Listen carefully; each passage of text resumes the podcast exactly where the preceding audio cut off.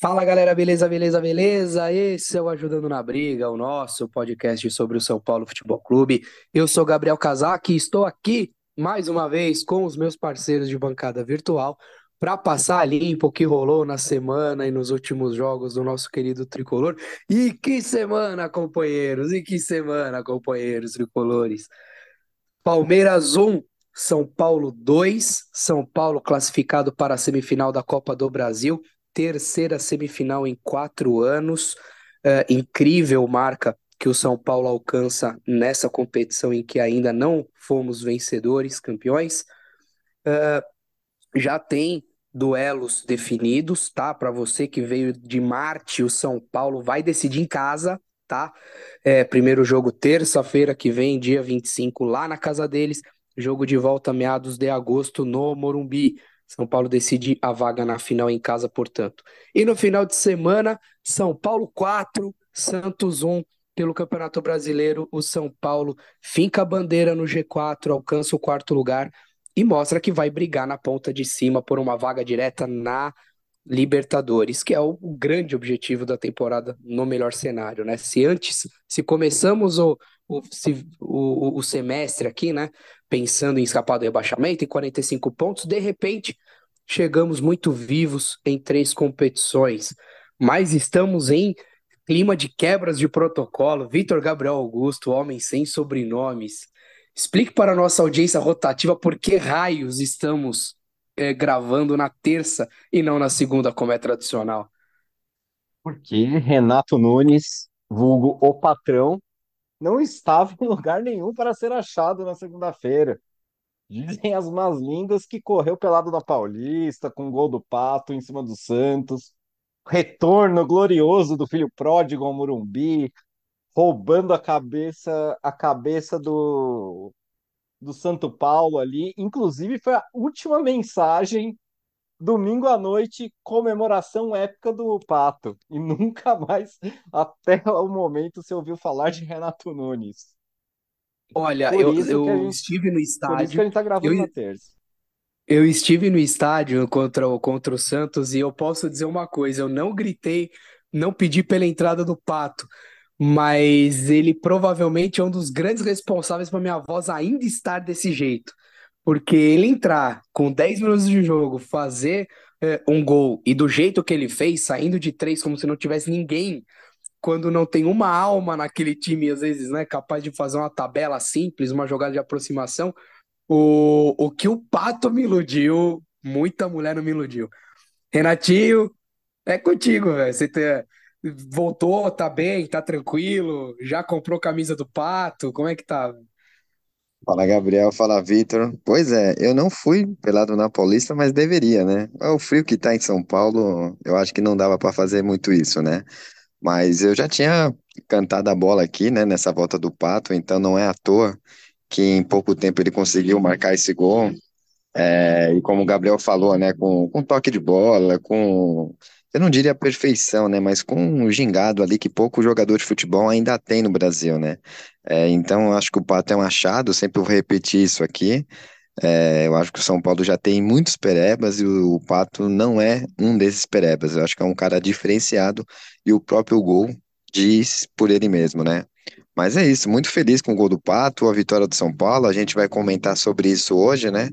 Muito feliz com, com o momento do time. É, e é isso, vamos comentar hoje porque eu acho que é, é um programa que tem tudo para ser é, bem analisado e bem falado sobre o São Paulo, porque o São Paulo está merecendo ser falado. Eu diria que esse vai ser o programa mais alto astral de toda a história do Ajudando na Briga. Então, para a gente não perder aqui, o, o, não, não deixar a peteca cair, deixar a energia lá no alto. um comentário? É, lá um comentáriozinho rapidinho sobre o Pato.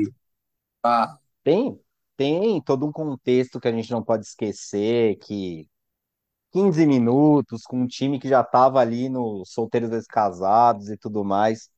Mas, bicho, filho da mãe é diferenciado, né?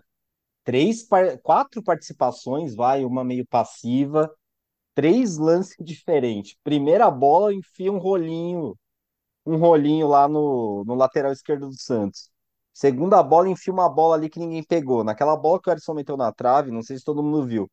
Mas a Tem, tem o movimentação do Pato, tava na cara do gol. Se o Erisson rola, meu, era, era o quarto ali já. E depois a outra jogada, ele domina, encara o marcador, encaixa o passe, faz a movimentação certinha, aí toque de primeira, no baixo do goleiro. Gol que, por exemplo, a gente sabe que o Rato não faz, né? É, o, Então, o Rato tem uma séria dificuldade em acertar o gol, mas, mas hoje tá proibido cornetar. Hoje tá proibido falar mal de ninguém, tá? Hoje é só positividade. Oi? Tem certeza que você vai participar? Você tá proibido cornetar? É, tô- né, hoje, para hoje eu vou só, hoje eu vou só tocar a bola pra vocês só. É, então, assim, pra, pra gente não deixar, não deixar morrer, é claro, né? Bom, a- não tem nota negativa aqui, eu acho que nem seria razoável. Mas, no geral, o que que vocês gostariam de ressaltar? É, o que mais chamou, que mais chamou a atenção de vocês nessas duas estrondosas vitórias é, em dois clássicos que valeram, é, valeu classificação, valeu posição, posição de destaque na tabela, é, enfim, com vocês, suas impressões. É, Gabriel, eu acho que o time de São Paulo ele foi se, se moldando aos poucos, né? O, a gente estava bem perdido com o Rogério Ceni, né? E o Dorival foi muito questionado, né, na, na chegada dele do, do São Paulo. Muita gente se falava se ele tinha feito uma boa opção, né? O Dorival em alta, né? Recém-campeão da Libertadores com o Flamengo. Então, muita gente não entendeu, né, essa proposta da chegada do Dorival da parte dele, né? Mas eu acho que todo torcedor de São Paulo que já conhecia, né, o trabalho do Dorival e estava sofrendo com o Rogério Ceni, é, conseguiu perceber que, que seria uma boa para o São Paulo e dito e feito, né? Eu acho que essa qualidade que o São Paulo tem mostrado é, nesses jogos aí, eu acho que, eu acho que são poucos times do Brasil que estão nessa, nessa entoada aí. Por isso que o São Paulo está sendo di- diferenciado de outros, né? Se a gente comparar aí com outros times aí, o São Paulo é o único time que passa por uma evolução. É um time em formação ainda, é um time que eu particularmente não tenho certa confiança. A gente está ganhando confiança aos poucos nesse time do São Paulo. Aos poucos a gente está vendo isso evoluir. Alguns jogadores é, ainda, eu sempre falo, a gente fala aqui sempre isso, é, são medianos, mas é, talvez era aquilo que a gente estava esperando que esses jogadores é, como esses jogadores atuassem é, é, no começo do ano, né? Quando esses jogadores chegaram, a gente falou, né? São jogadores que podem compor elenco, pode ter alguma diferença, uma, algo di- diferencial. E, e o Dorival conseguiu é, impregnar isso no, no time, né? Com esses jogadores. Ele conseguiu e está extraindo, né? Acho que não sei se eu posso falar leite de pedra nesse caso, mas eu acho que sim, porque ele consegue extrair um, de um pouquinho de cada jogador e a gente não tem assim um grande jogador diferenciado, né? A gente tem um conjunto, e é um conjunto, como eu falei, em evolução. Isso está cada dia mais visível. É, eu ainda não acho que São Paulo esteja pronto para ganhar uma Copa do Brasil, não acho que São Paulo esteja é, preparado até, talvez, para ganhar um título, mas a formação do time que passa é, é uma coisa assim, é, está caminhando, né? Está caminhando, então a gente não tem é, um, um acompanhamento. A gente julgar o São Paulo agora, eu julgo dessa forma, né? Como um time que não tem ainda capacidade para ser campeão, mas é um time em progresso. Então, assim, hoje é uma coisa, amanhã pode ser muito melhor que a outra, e então é por isso que a gente vai falar em muitos programas aqui. Qual é o, qual é esse time de São Paulo? E pela vantagem, né, do- pela sorte do torcedor, a gente está indo numa ascensão, né? A gente está crescendo cada dia mais. É, eu acho que tem muito dedo do Dorival nisso. acho que nenhum outro técnico ia conseguir fazer isso com esses jogadores, com o próprio São Paulo desmanchado. E eu já reparei até na mídia, né? O São Paulo está sendo falado como um time assim, é, é- isso que é exatamente o que eu falei, mas eles não falam com essas palavras, né, de evolução, mas eles falam que o São Paulo é um time já que tá, tá, tá sendo interessante de assistir, tá, e é difícil a mídia ver, falar assim do São Paulo, né? A gente acostumou nos últimos anos São Paulo não ser esse, esse time padrão, assim, do pessoal elogiar. Então a gente já consegue ver rivais elogiando, a gente consegue ver treinadores elogiando, é, comentaristas de televisão, então isso também já é, já passa um pouco dessa mudança do São Paulo nesse clima que o São Paulo tá tá, passando. Eu vou até perguntar para vocês se vocês se lembram do São Paulo. É, é, vocês já acham que já, já teve um momento desse do São Paulo? Ou esse é o melhor? Ou, ou isso é muito similar com aquilo que Diniz e, e Crespo tinham feito? Nesse histórico recente, a, o- essa vibe realmente ficou, ficou marcada no- na campanha do Paulista de 21. Acho que a coisa mais próxima que a gente teve desse momento que a gente tem hoje é, pega, pega o traço daquele título, talvez um pouco da campanha do Paulistão do passado, mas que, né, por conta, por conta da, da forma como terminou ali o 4 a 0 deu uma esfriada, porque a eliminação do Corinthians foi muito, foi muito madura. O primeiro jogo da final foi incrível, mas realmente a campanha de 2021, com o São Paulo jogando bem, atropelando, se impondo, eh, foi trouxe essa, essa ilusão, né? Essa ilusão do bem. Mas para para dar o meu destaque aqui, já aproveitando o gancho, antes de passar para o Vitor, assim, eu tenho um destaque muito rápido. Contra o Santos, vamos combinar que esse Santos aí, sem condições, tá? Esse Santos é bem meia-boca para ficar no raso, tá? É, e foi muito legal ver o São Paulo ganhar de 4 a 1 indo para cima e, e macetando os caras, porque quando eles tinham Neymar, ou quando eles nem tinham Neymar, mas tinham um time um pouco mais organizado, eles iam para cima sem dó. E o, e o São Paulo, né, meio capenga, então foi muito legal o São Paulo ir para cima e, e dar uma, uma paulada nos caras. Assim, fazia tempo que eu não vi o São Paulo tão dominante em clássico. Mas o que merece realmente destaque foi como o São Paulo jogou o clássico do Allianz.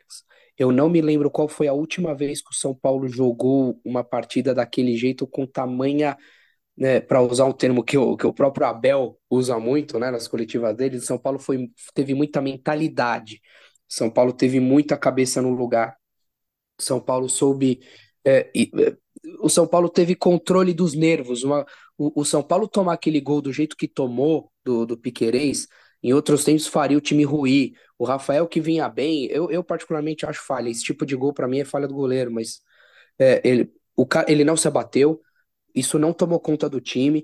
O São Paulo continuou jogando melhor e produzindo, não à toa virou o jogo, não à toa achou seu gol. O São Paulo já poderia ter largado antes, o Caio perdeu um gol na cara.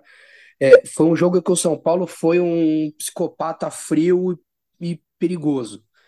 E o São Paulo ma- simplesmente matou o jogo. Foi, uma- foi uma atuação espetacular. E é esse tipo de coisa que acabou entrando na nossa cabeça. Acho que a imagem da ilusão e da esperança que o, que o Dorival é, reavivou, né? Aquela, aquela marca que da, a marca que ficou a derrota com o Cruzeiro, o Dorival apagou. Com, com essas duas atuações, ele, ele reacendeu a chama de que a, a- o encerramento do jejum por um título grande pode estar pode estar perto.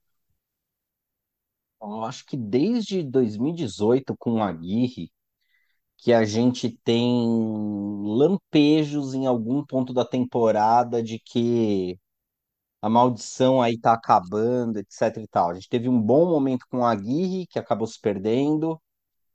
Depois, em 2019, eu acho que não tivemos um, lampejo legal, foi um ano difícil, pelo que eu me lembro, tanto é que eu não me lembro de muita coisa de 2019.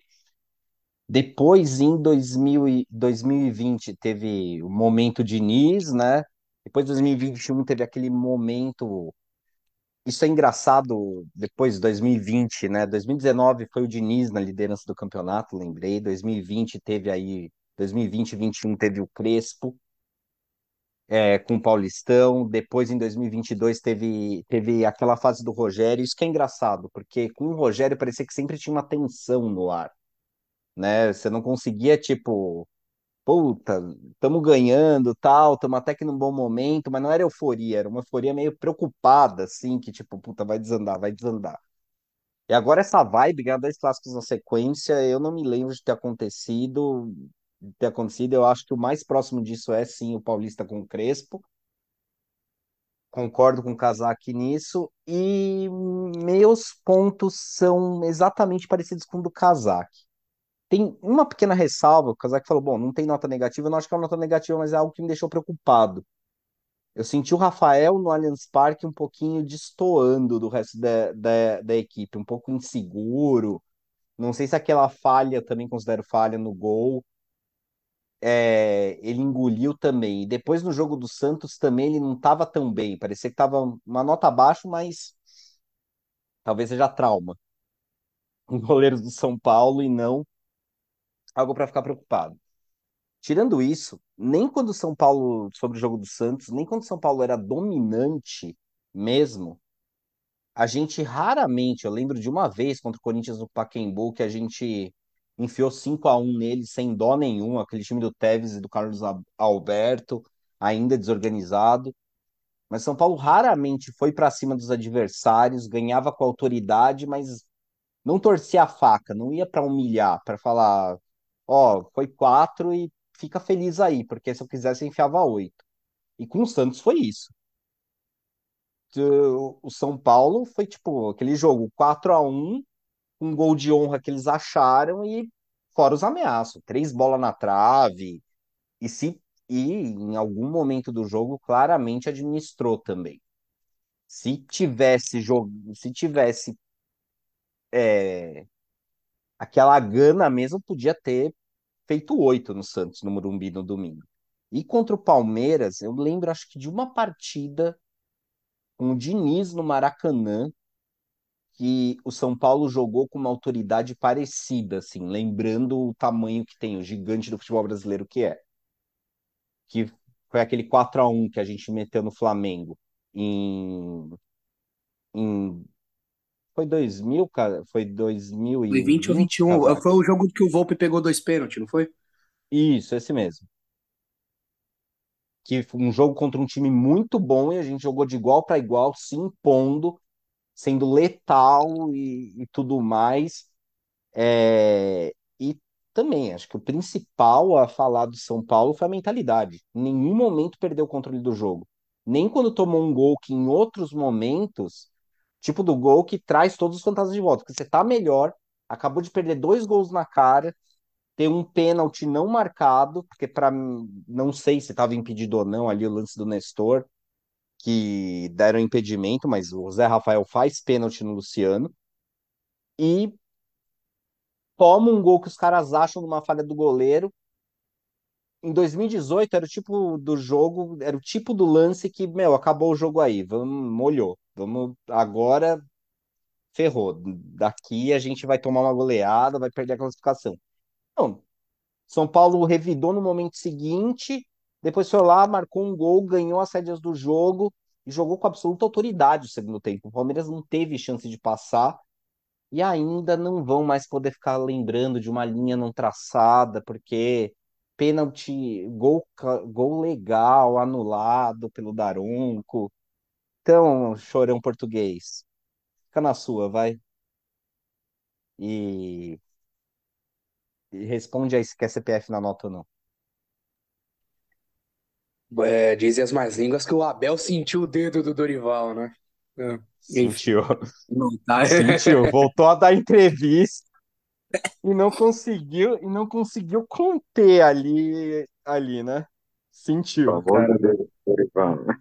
Mas, gente, estamos vivos nas três competições é, e vivos brigando por coisas, né? Claro, Campeonato Brasileiro, em termos de título, é, é, uma, é de fato uma utopia, porque a vantagem que o Botafogo colocou, ela é, ela é claro, ela, ela não é definitiva para o campeonato nesse momento, mas dificilmente algo faz crer que o Botafogo vá perder o título, por incrível que pareça ainda que seja cedo para arrematar campeonato. Mas o São Paulo não brigaria originariamente pelo título. O foco do São Paulo era eventualmente brigar por uma vaga, e o São Paulo está fazendo uma briga franca por uma vaga direta.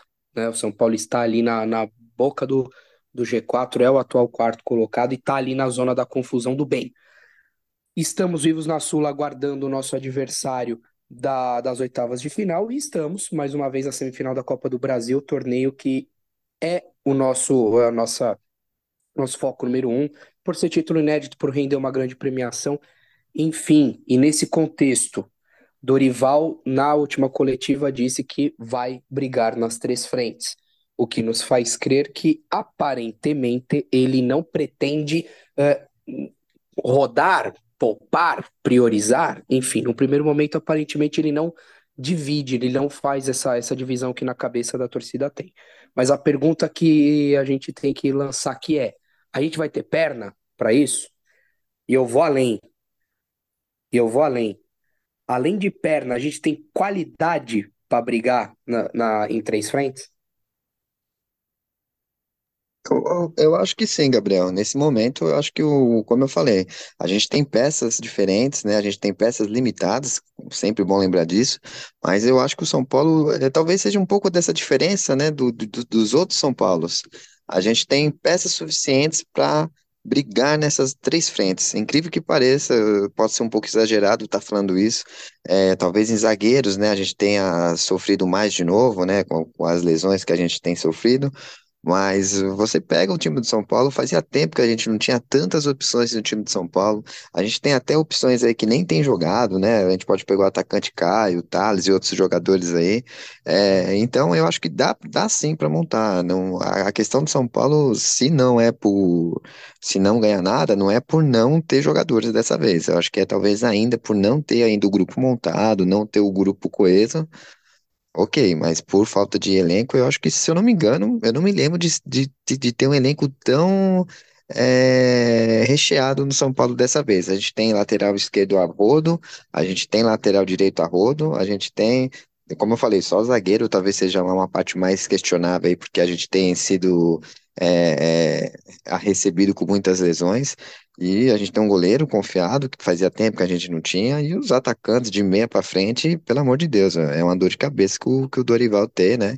É a famosa dor de cabeça boa que todo mundo fala no futebol. E eu não vejo. Vocês acham que, que eu, eu vou, vou voltar à pergunta. Eu acho difícil é, a gente estar tá reclamando de elenco dessa vez. Eu acho que o São Paulo está, como eu falei, recheado de jogadores. E se eu não me engano também, é primeira vez, tirando o Lucas agora, né, o pessoal sempre fala, primeira vez que o São Paulo também não fica é, falando de tanto jogador é, sobre é, transferências, né? Você vê, o nome do São Paulo basicamente há duas semanas não aparece no nome de transferências. Apareceu com o Lucas, né, quando ele saiu agora do Tottenham, mas é bem pouco. E anos passados, anos atrás, era uma chuva de jogadores chegando e sendo comentado no São Paulo. Agora deu uma boa diminuída. Talvez, por quê? Pelo que eu falei, a gente está recheado de elenco. Alguns sites duvidosos nesses últimos dois dias com, começaram a vincular que o Lucas estaria mudando de ideia e estaria disposto a um retorno a um retorno pro, pro São Paulo já nesse momento, na esteira de um vídeo que ele publicou com a camisa do São Paulo depois da classificação em cima do Palmeiras. E as notícias dizem que ele recebeu tanto carinho da torcida que teria ficado balançado com a ideia de voltar, apesar da família dele não querer voltar a morar no Brasil nesse momento, ele achar que ainda consegue jogar lá fora. Que assim, também, né? Janela tá andando aí loucamente na Europa, um monte de gente trocando de time, até algumas coisas surpreendentes acontecendo, algumas coisas inusitadas, mas nada com o nome do Lucas, nem nas Arábia da vida. Então, então, não sei. Eu tenho aí uma fonte não muito confiável que diz que sim, está negociando, mas eu fico reticente com isso.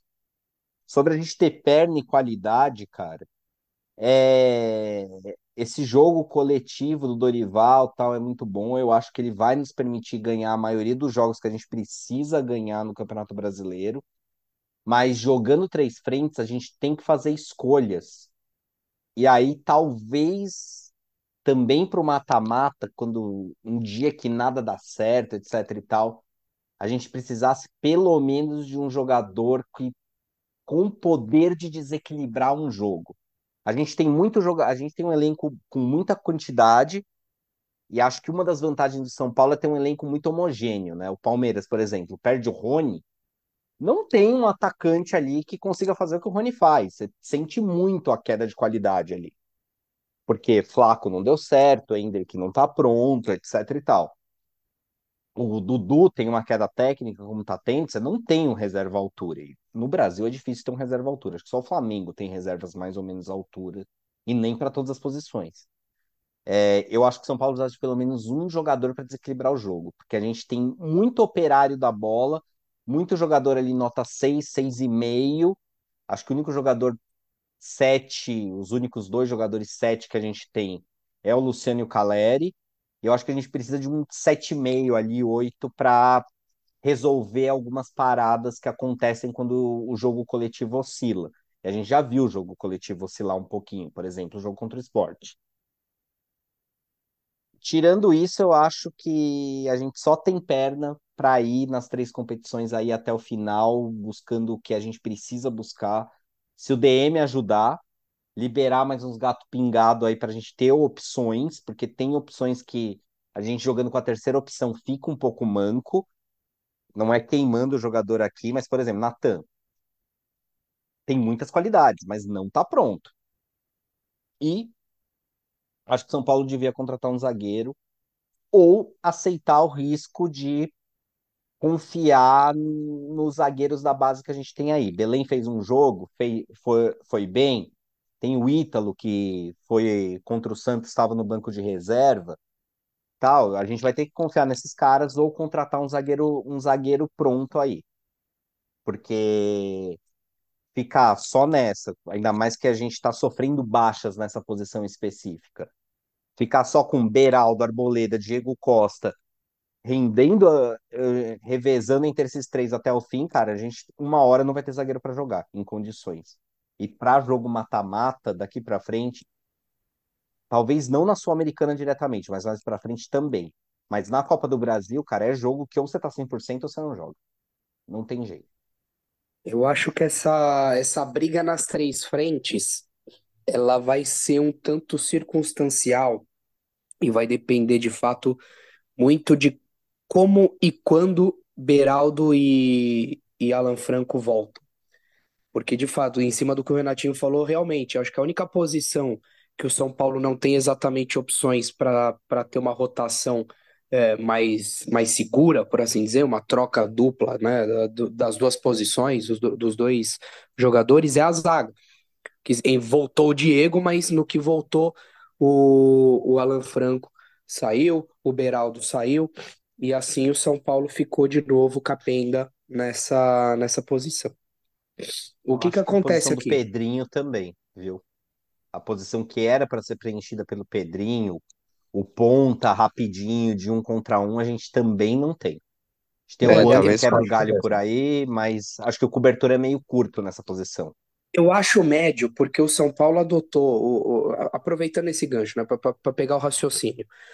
É, a, a zaga, pra, na, na minha opinião, é óbvio, né? É, é, é, a única posição que a gente não tem reposições imediatas. Nas outras a gente consegue moldar, consegue dar um jeito. O que que, o que que pega no time do Dorival? E eu acho que até uma projeção, já ante, tentando antecipar aqui um pouco do, do clássico com, com o Corinthians na, na, no jogo de ida da Copa do Brasil. O São Paulo montou um time de operários e montou um time bastante tático e físico, vamos colocar dessa forma. O Araújo, para mim, titular. É, é para mim, ele é esse cara desequilibrante que você comentou, Vitor. Mas assim, por conta de um aspecto físico, tático, que eu acho que o Dorival já sacou do time, né? É, ele não vai ter vaga cativa. E em condições normais ele teria, porque ele é um cara que faz uma coisa diferente. Outro que acaba sendo sacrificado nessa, nessa parte é o Nestor, que né, ele tá hum, oscilando um pouco esse ano, mas eu imagino que o Dorival, pro jogo com o Corinthians lá, ele vá com. Uh, agora, por conta da, da lesão do, do Neves, a tendência é que o Alisson seja, seja fincado aí no, no time titular. Ele, o, o Nestor jogue, jogue o rato tal, para colocar é, fisicalidade, para colocar né, estamina no time. Mas em condições normais, se, o São Paulo de repente jogasse em casa contra, um, contra uma equipe mais fraca, ou se já precisasse fazer o resultado logo de cara, provavelmente o Nestor sairia jogando, seja no lugar do Neves ou seja mais avançado. O Nestor entraria entraria no time, eventualmente, né, numa, pensando numa formação mais é, avançada, mais ofensiva, Maia Nestor é, com o Rato e, e de, de meias e fazer um David, Luciane Caleri, aproveitar a boa fase do David. Enfim, o, o, Dorival achou uh, essa, O, bom do Dorival, vamos lá, é, é bom contextualizar, né? Agora, finalmente ele parece estar achando, é, achando os timings certos de rodar o time, né? O, o elenco do São Paulo é limitado, mas aparentemente ele está achando uma forma de extrair o melhor do que a gente tem. Em cima disso, gente, a gente não, não, a gente não precisa se, a gente não pode se iludir e achar que de repente esse time ficou a coisa mais maravilhosa do mundo. Não. Esse time é trabalho, esse time é força, esse time é dedicação, esse time precisa, é, é, precisa de sintonia para render. Por, essa semana rendeu muito acima do esperado. A gente tem que lembrar, né, que caramba, a gente perdeu um, perdeu um jogo estranho contra o Grêmio, perdeu um jogo mais estranho ainda com o Cruzeiro, é ver como esse time vai reagir. É, porque assim, a qualidade sempre foi discutível. A qualidade sempre foi discutível. Mas algumas, algumas é, possibilidades de elevar o patamar do time estão aí. O exemplo, exemplo claro é o Araújo. Só que aí quando ele coloca Alisson e Rato no Allianz e, e ganha um jogo de virada, é complicado, é complicado. O, pro, o, pro, o, o Genial Júnior é, é um caso sério de estudo.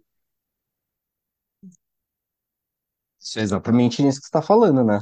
As alterações que ele fez, que ele fez foram para aumentar ali a estamina do time. Foi um time que marcou em cima.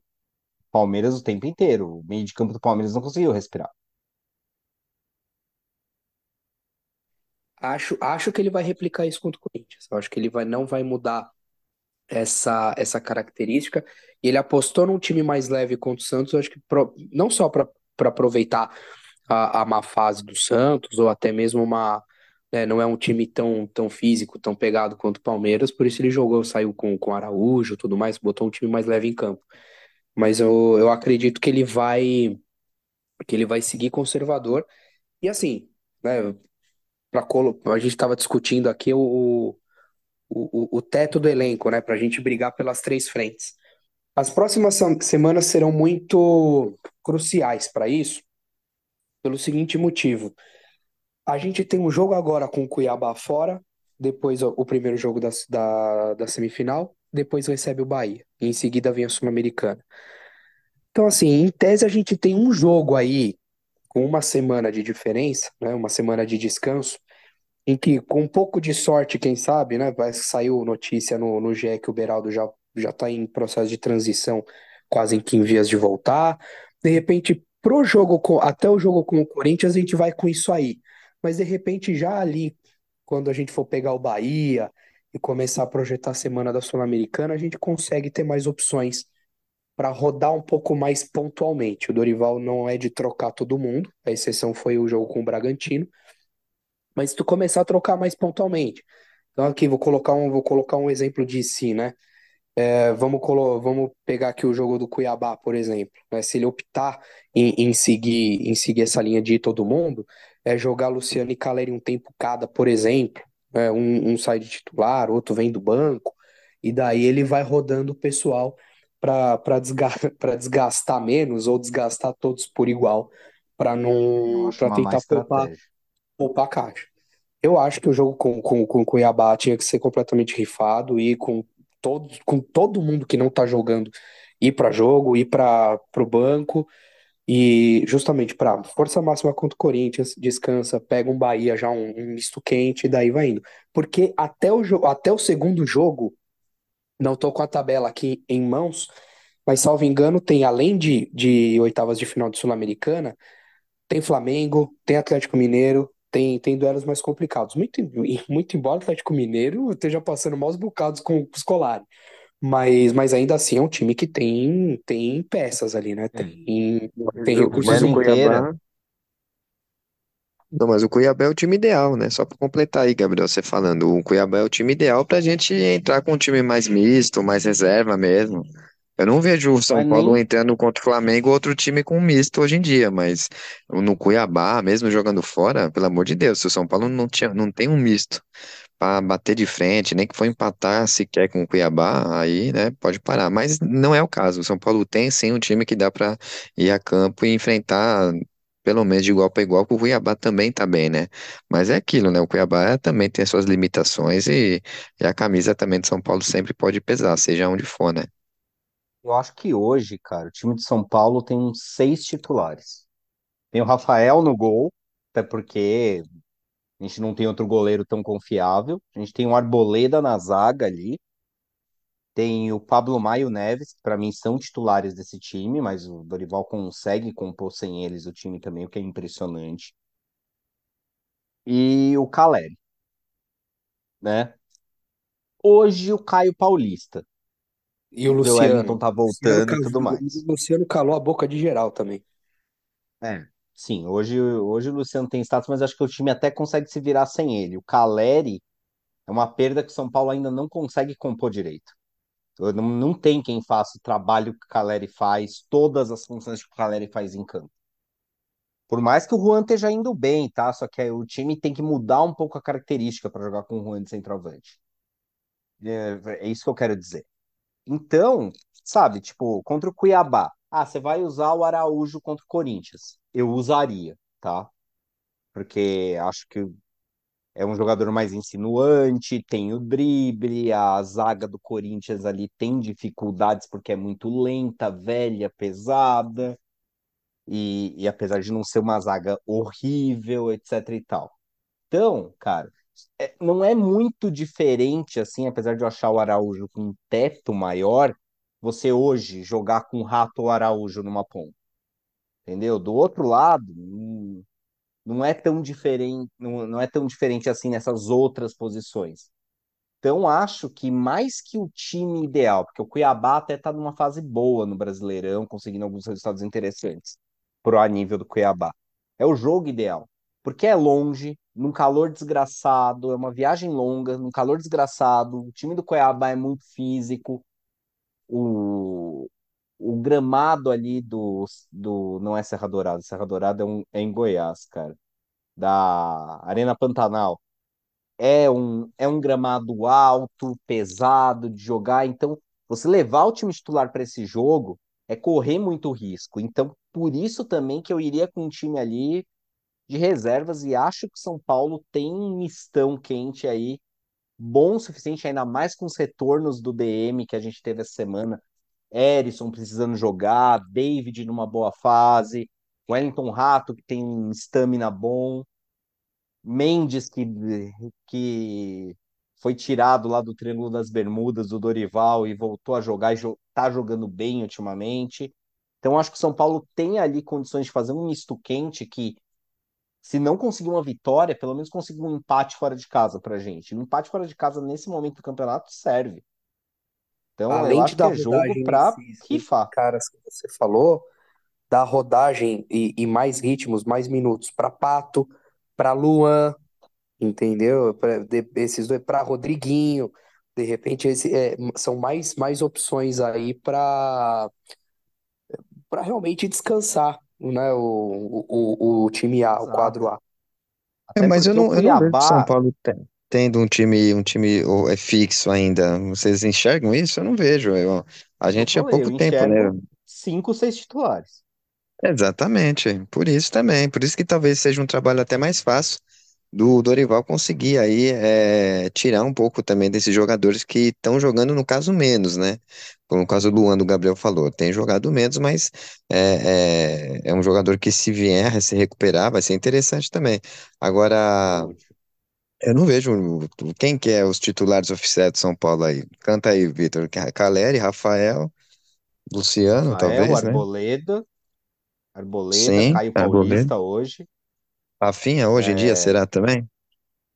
acho que porque o Igor Vinícius não tá, tá fora de combate, né? Que senão é uma posição que eu não vejo titular. Muda a. Olha característica, como a gente tá bem recheado, né? qualidade Igor Vinícius.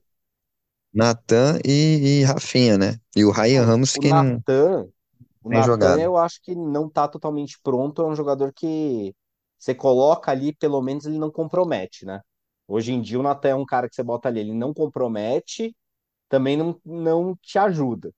Fica ali no zero a zero. Mas tá bom, cara. Acho que, pra, por exemplo, pegar o Cuiabá fora serve. O Então, a gente tem do então Cuiabá, pra mim, é zaga. Porque Então a não gente tem tipo uma, Arboleda nesse jogo. A gente tem uma, uma costela de um time aí só, né? A gente não tem um corpo inteiro, né? Se for ver, né? A gente tem um É, pedaço, né? Então, acho que talvez seja fácil o trabalho do Dorival, não fácil, fácil, né? Mas talvez seja um pouco mais simples de ele conseguir mesclar esse time agora nesse momento aí né? Porque se rea- realmente um, um jogo contra o Corinthians tem que ter o Caleri, é óbvio, óbvio, né? O Rafael tem que estar no gol, né? E aí no jogo do Cuiabá fica muito fácil para você colocar um Pato da vida, o Jandrei mesmo, que não jogou bem, não, não jogou mal no último jogo que ele entrou, que também foi um, joga, foi um jogador que, que teve também um- uns lampejos interessantes no São Paulo, né? Muito abaixo ele ficou depois, mas é, queira ou não queira, teve tempo que jogou bem, né? Inclusive na decisão que ele estava do ano passado, ele era o goleiro oficial, né? Mas é isso, eu acho que o, talvez seja um pouco mais fácil por causa disso. É, e, e eu acho que Eu vai ser acho que é muito mais interessante. fácil. Eu acho que é mais fácil porque você, tipo, por exemplo, você, é o que eu falei, da, você perde o Wellington Rato. Cara, Michel Araújo não é uma diferença muito grande ali. Na maioria das Exatamente. é. posições do São Paulo, você tem isso. Você não tem uma queda assim, putz, o que que eu vou fazer agora? É Você tem mediano com ali mediano, né? um. Exato. No máximo, uma pequena mudança de característica, sabe? Wellington Rato é mais físico, mais veloz, mais forte. Mas o Araújo te dá um drible, é um jogador mais insinuante, acho que um pouco mais criativo também, Não, apesar de não claro, ser o tão A- Araújo intenso. seria titular comigo. Eu só acho que o Dorival Também. não vai fazer isso porque pensando pensando numa tal e qual disposição tática, é, recomposição e pipipi, popó que o que outros jogadores oferecem. Eu acho isso, mas pra mim, Ah, para mim Araújo é, é um, é um é um cara que veio que faz uma coisa que o São Paulo não tinha outro cara no elenco para fazer. Ele veio para preencher uma lacuna importantíssima. E, e, e, ó, e eu vou além, e eu vou além, eu vou chutar o balde aqui. Jandrei, na, considerando o pior cenário, Jandrei, Natan, Luan, o Belém, Wellington, Mendes. Vamos co- colocar o Araújo titular aqui, porque eu acho que ele vai ser reserva contra o Corinthians. Rodriguinho, é, Pato, David, Erisson. Esse time não perde por Cu- Cuiabá. E se perder, já pode demitir uns três no vestiário também. Esse time não sai, esse time não sai do Mato Grosso sem três pontos. Não sai. Mato Grosso, Mato Grosso do Sul. O Cuiabá é, né, Mato. Grosso, Mato Grosso, Mato Grosso do Sul é, é Campo Grande. Mato, é. Cuiabá é Mato Grosso. Lembrar da aula de geografia aqui. né? E outra, o Cuiabá é o jogo que se acontece uma catástrofe, você perde, você empata, é um jogo fora, não é um jogo que a vitória é tão preponderante como o Bahia em casa, por exemplo. Então, acho que a estratégia para essa semana é reservão contra, contra o, o Cuiabá fora, titular, força máxima contra o Corinthians, e aí um mescladinho contra o Bahia aqui, para usar a força máxima, tirando contra, contra o provavelmente o San Lorenzo, que já é no dia 9 do 8, semana que vem. Quer dizer, depois da semana que vem, vocês entenderam. E olha, eu já começo a ver com bons olhos uma derrota pro Cuiabá, porque São Paulo já tá uns jogos aí de invencibilidade, e tudo que a gente não quer é, é perder o, o jogo que vocês sabem qual, né? Que é justamente num lugar onde a gente nunca ganhou, né? Então, eu- se me Exatamente. passarem uma, eu- me passarem um contratinho assim pra pra assinar uma derrota com o Cuiabá, eu não sei, não sou assino, cara. Ah, mas dá Mas pra ir mais calma aí, longe, esse, Gabriel. Dá, dá pra ir esse mais longe. contrato Tem está tanto time aí. incompleto. Esse contrato está incompleto. Eu assino Tem Tá, uma tanto time derrotinha que pro consegue fazer. Cuiabá sábado, por troca de, no mínimo, um empate em Itaquera. Esse aí eu assino, cara, numa boa. perder sábado e empatar na arena, eu não, eu não sei se eu assinava, não. Eu não sei, não. Cara, o São Paulo nunca ganhou, cara. Eu, a- é, é, é, mas imagina, alguém consegue imaginar que o São Paulo vai, vai ter a primeira vitória no, no Itaquerão justo num jogo de mata-mata? E ó, não, va- vamos Sim, lembrar de uma coisa aqui, tá? É, o São Paulo vai pegar o, o, o seu maior rival, né? No, é claro que a rivali- a rivalidade com o Palmeiras está mais efervescente nos últimos anos, mas o, o grande rival, né, é, é o Corinthians. E assim, o que o São Paulo tem contra o Corinthians é uma coisa. é, o Luca Bop, pô, tweetou uma coisa e, é muito verdade. O tweet dele diz mais ou menos o seguinte: só o São Paulino vai entender o que eu tô falando. O Corinthians é um adversário mil vezes pior que o Palmeiras, né? Muito mais difícil do que o Palmeiras. E a gente Verdade. sabe do que ele tá falando. A gente sabe que quando entrar em campo, vai entrar o histórico, que o, que o Corinthians tem muitas mais vitórias do que o São Paulo. Vai entrar o histórico mata-mata, que assim como a gente é muito dominante contra o Palmeiras, eles são muito dominantes contra nós. Salvo engano, como eu falei, né? No, no ano passado, o, o São Paulo quebrou um tabu de 22 anos sem ganhar do Corinthians de um mata-mata. A última eliminação até então tinha sido no Campeonato Paulista de 2000, na semifinal, é, cuja final a gente fez com o Santos, campeão e tudo mais. O lance é, de 2002 para cá, o foram coisas. Eu, eu não tô com os números aqui, eu, eu lembro de ter visto isso também novamente no, no Twitter. Foram coisa de 7, 8 é, disputas de mata-mata, né? De, de, de duelos decisivos. E o São Paulo ganhou só o do ano passado. Nesse meio tempo, a gente está falando de três, três eliminações consecutivas de Paulista, 17, 18 e 19. 19 na final, no caso, né? O gol do, do Wagner Love nos 40 e qualquer coisinha. É, duas eliminações de semifinal, uma nos pênaltis, né? Inclusive gol, gol do Rodriguinho no finalzinho. Teve título de, de Recopa, teve eliminação em Campeonato Paulista, em, em Torneio Rio-São Paulo, em Copa do Brasil. Enfim, entra tudo isso em campo. Da mesma forma que em todo jogo decisivo, quando a gente fala, o, o que a gente falou aqui na, na final contra o Del Valle, o São Paulo não joga só contra o Del Valle. O São Paulo estava jogando contra Lanús, contra Colón, contra Defesa e Justiça, contra Tajeres, contra Bragantino, contra Penapolense. O São Paulo jogou com, com e tudo isso naquele jogo. Contra o Corinthians, o São Paulo vai jogar contra todo esse tabu, contra jogar num estádio em que nunca ganhou, um- uma torcida que desequilibra em, em prol do time lá. E, e para colocar aí, para finalizar esse, Mas esse nesse assunto, momento, esse, esse assunto Corinthians no, no momento, só uma observação. E aqui eu vou fazer um coro, um coro meio fora de contexto que o Vitor bate todo, todo o programa. Bastidor. Eu não eu, eu acredito até a página 2 na questão do bastidor da arbitragem. Mas tem uma, uma é a segunda vez que isso acontece isso tá me pegando de ódio.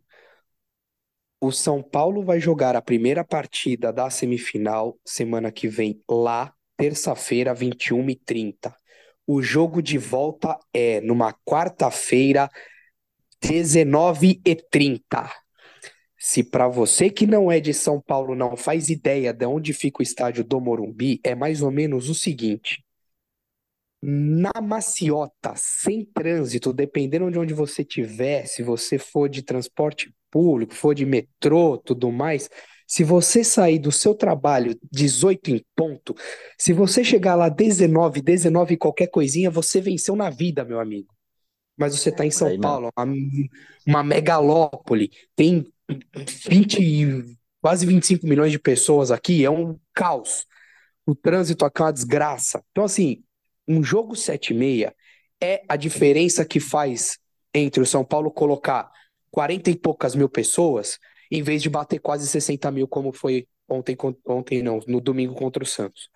O São é Paulo esse deve jogo ter. vai, esse jogo vai encher de qualquer jeito. O problema é que se o jogo fosse 21 e meia, 21 e 30, como é em Itaquera, meu, 9 horas aquele estádio já tá cheio, o Corinthians ia entrar em campo sentindo a pressão do estádio inteiro, etc e tal. Às 19h30, meu, sem sombra de dúvida vai ter gente entrando quando o jogo, quando a bola estiver rolando.